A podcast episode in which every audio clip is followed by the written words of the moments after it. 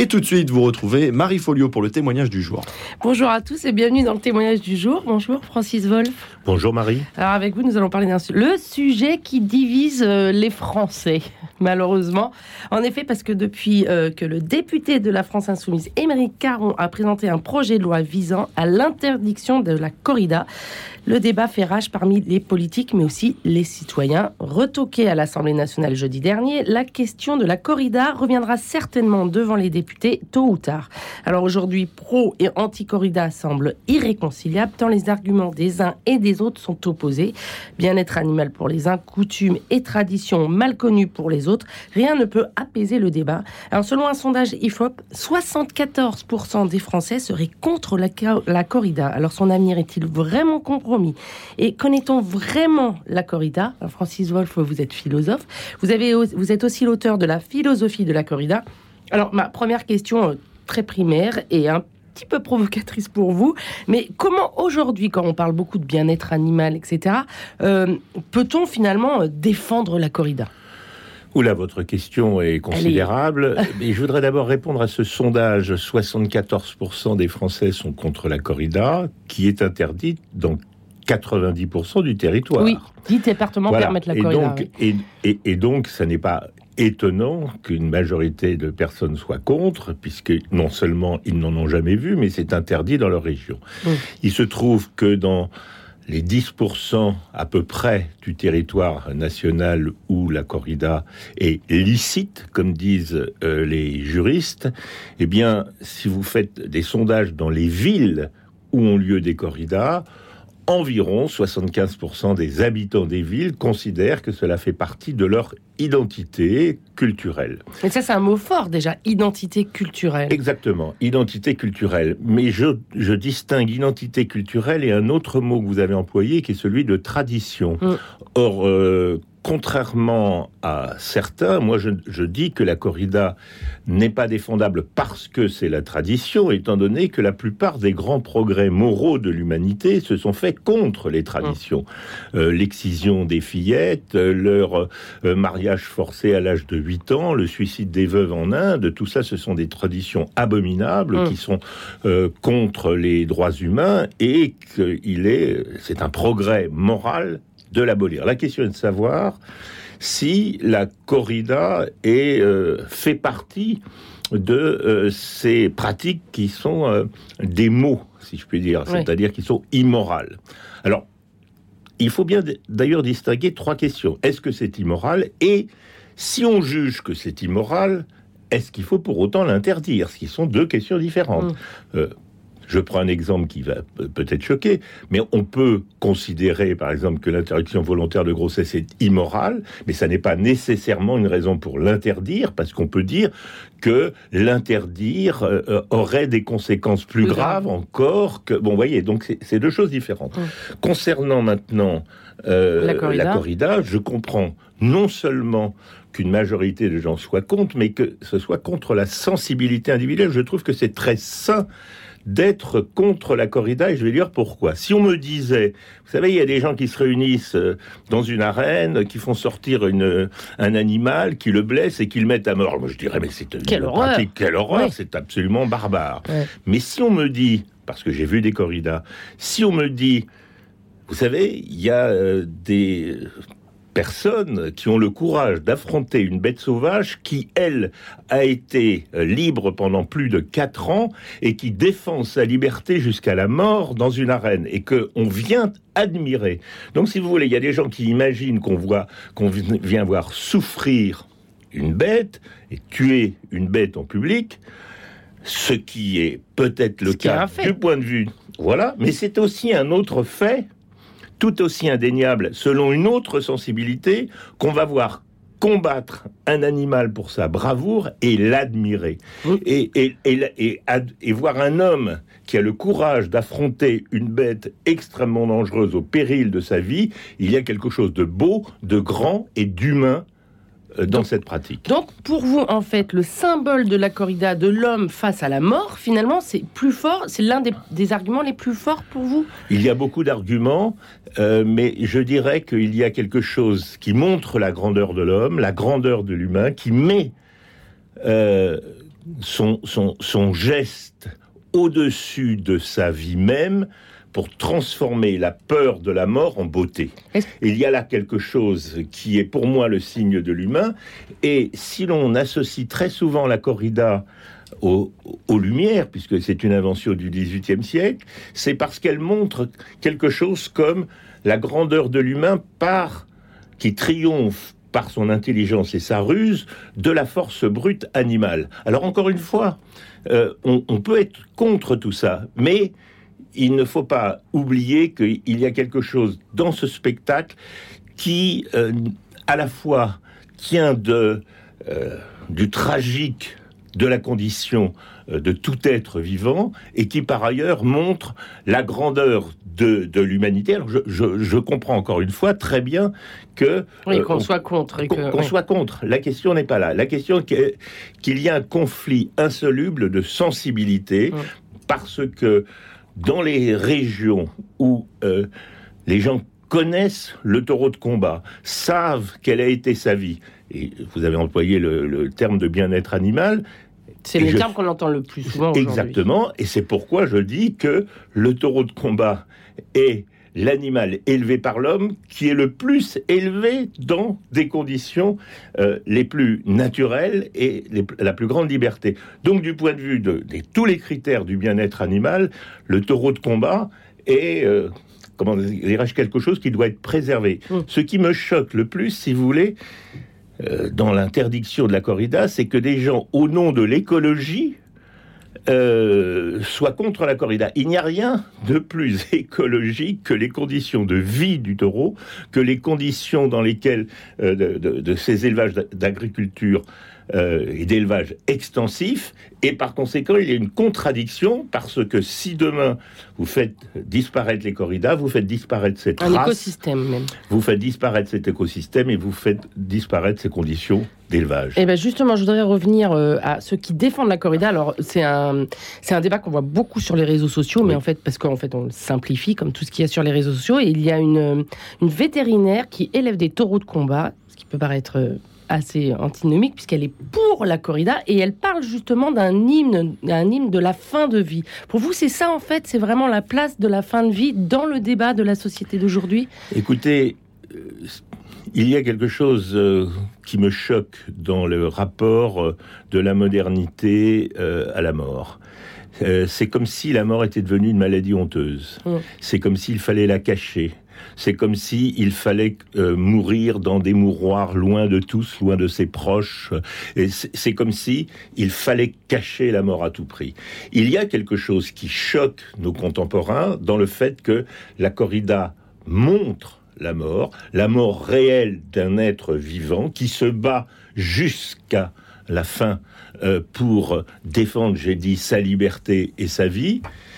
Il montre la mort nécessaire de l'animal qui représente l'être vivant et la mort toujours possible de l'homme, c'est-à-dire du torero. Il y a quelque chose qui choque et je pense que c'est plutôt cette idée-là qui choque euh, nos contemporains euh, que, euh, comment dirais-je, la, geste du torero ou du taureau. Et est-ce que aussi, quand vous parliez de symbole de la corrida, est-ce que aussi ça ne montre pas aussi la place de l'homme par rapport à la nature? Alors en effet, euh, on dit souvent que la représentation symbolique euh, de, la corrida, c'est en effet la lutte de la culture contre la nature, c'est la lutte de l'humanité contre l'animalité. Au fond, je dirais que c'est la lutte de l'homme contre l'animal hors de lui, mais aussi l'animal en lui. Mmh. C'est-à-dire euh, la capacité que le torero doit avoir pour pouvoir combattre euh, euh, cet animal extrêmement dangereux, de faire taire en lui son animalité, de faire taire en lui tout ce qui est de l'ordre des réactions immédiates, sensibles, et qui doit au fond euh, gagner une espèce de sagesse que j'ai comparée souvent à la sagesse stoïcienne, afin de ne pas laisser paraître ses émotions, etc. Faire taire en lui l'animal pour pouvoir combattre l'animal hors de lui. Pour vous, bah, donc une corrida, lorsqu'on a déjà vu une corrida, c'est plein de symboles. C'est vraiment tout. C'est un ballet même de. c'est un spectacle, comme vous le disiez tout à l'heure. Qu'est-ce qui, pour vous, dans la corrida, est le plus est le plus beau entre guillemets, même si je vais choquer beaucoup de monde. Ben, je sais, nous, nous, nous choquons sûrement en ce moment de, des centaines et des milliers d'auditeurs qui pensent que, en tout cas moi, je suis un monstre assoiffé de sang. Je vous dis tout de suite, je ne supporte pas de voir souffrir un animal. Je ne connais pas d'aficionados qui soient capables euh, de battre euh, leur chien ou de faire souffrir leur chat. Donc pour vous, euh, déjà, ceux qui, qui, participent au corrida respectent le monde animal. Non seulement respectent le monde animal, mais c'est souvent des, des, gens qui vivent dans des, territoires, dans des territoires ruraux, entourés de leurs chiens, qu'ils traitent extrêmement bien. Donc tout cela n'a rien à voir. Et qui respectent le taureau, qui vont voir le taureau, qui l'admirent euh, le taureau qui admire sa bravoure, qui admire sa puissance, qui admire sa noblesse, etc. Alors je vais vous dire maintenant, euh, je suis un euh, grand amateur d'art, je suis souvent passé à ce micro pour parler de musique, puisque j'ai aussi travaillé et écrit sur la musique. Alors je vais vous dire quelque chose qui peut choquer, mais je vais vous dire quelle est l'émotion que moi personnellement je ressens. il y a des émotions euh, que nous pouvons ressentir, je ne sais pas moi, euh, au cirque par exemple, quand l'acrobate euh, prend les plus grands risques. Vous éprouvez une certaine émotion, mais mêlée de plaisir, qui est la peur, évidemment. Mais par ailleurs, vous éprouvez des émotions face à un spectacle ou face à une œuvre d'art ou face à une grande symphonie, vous éprouvez quelque chose qui s'appelle la beauté. La beauté s'oppose à la peur. Quand vous avez peur, vous ne pouvez pas voir de la beauté. Quand vous avez peur, quand vous êtes en mer et qu'il y a une tempête magnifique, vous ne voyez pas qu'elle est magnifique puisque vous avez peur pour votre vie.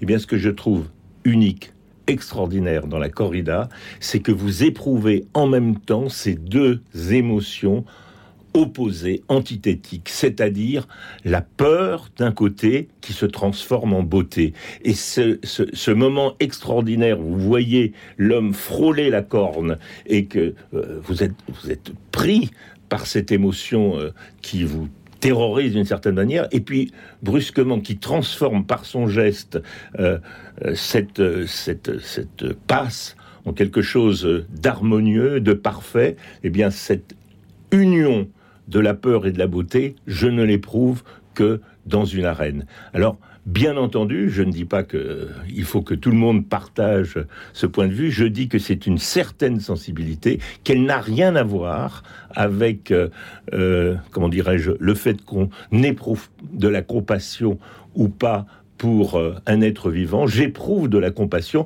et je vous assure que tous ces gens qui aiment la corrida, ils ont autant de pitié que les autres. Mm. Ils ont autant le sens de la justice et euh, le sens des malheurs qui peuvent euh, affaiblir euh, notre condition humaine, voire la condition animale, mais c'est une question de sensibilité, c'est une question de regard sur l'animal, de regard sur le combat et d'admiration pour l'animal et l'homme. Alors qu'est-ce qu'on peut répondre quand on parle de violence, de cruauté, de sadisme même? Alors qu'est-ce que on peut qu'est-ce que vous répondriez à ces arguments-là?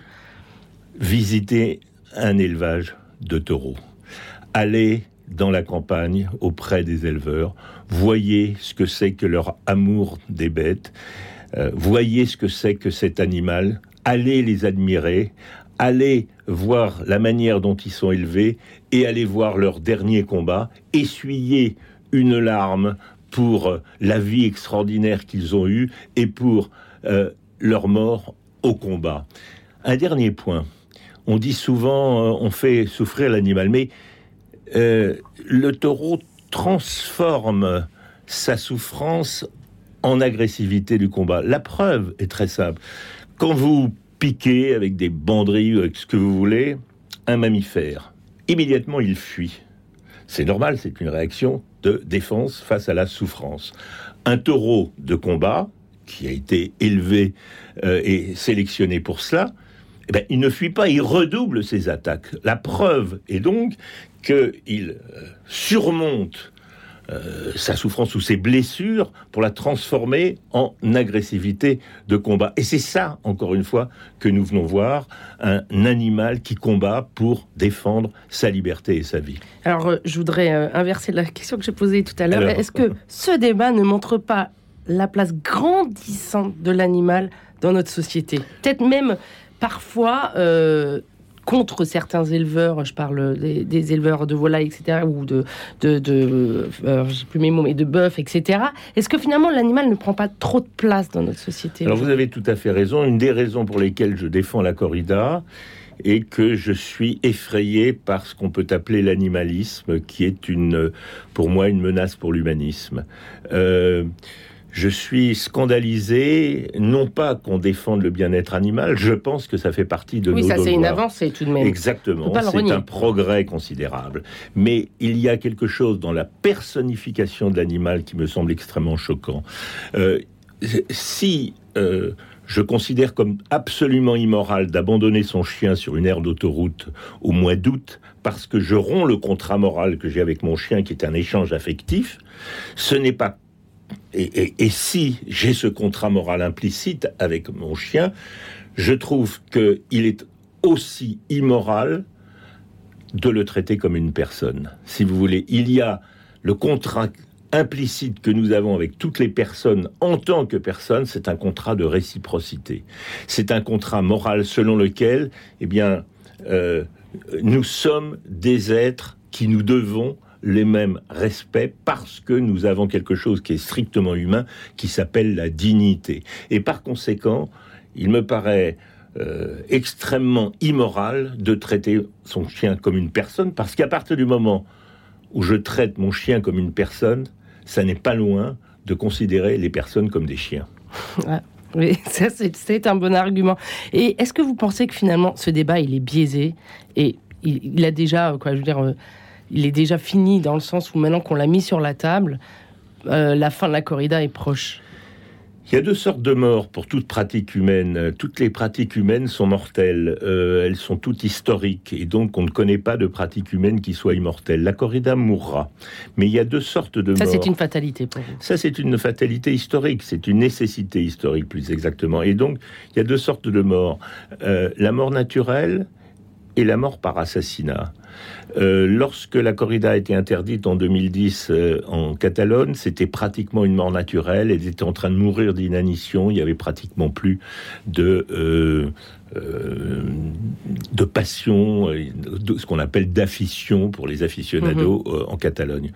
En France, la corrida est plus vivante aujourd'hui qu'il y a 50 ans. ça fait 50 ans que je vois des corridas dans le sud de la France et elle est beaucoup plus vivante. Donc tant que la corrida euh, engendrera ces passions régionales, locales, culturelles, il me paraît, comment dirais-je, prématuré de penser à l'interdire.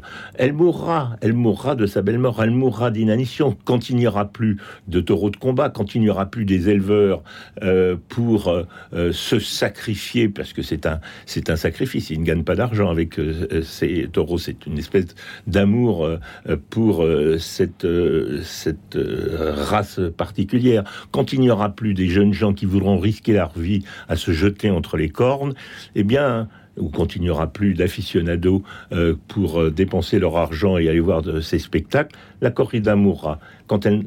Et je pense que pour les politiques, il serait bon de se dire, la corrida aujourd'hui engendre encore des passions, attendons qu'elle se calme, et à ce moment-là, la corrida mourra d'elle-même. En d'autres termes, laissons faire les choses. Laissons. Merci beaucoup, Francis Voff. Donc, je rappelle que vous êtes philosophe et auteur de La philosophie de la corrida. Et demain,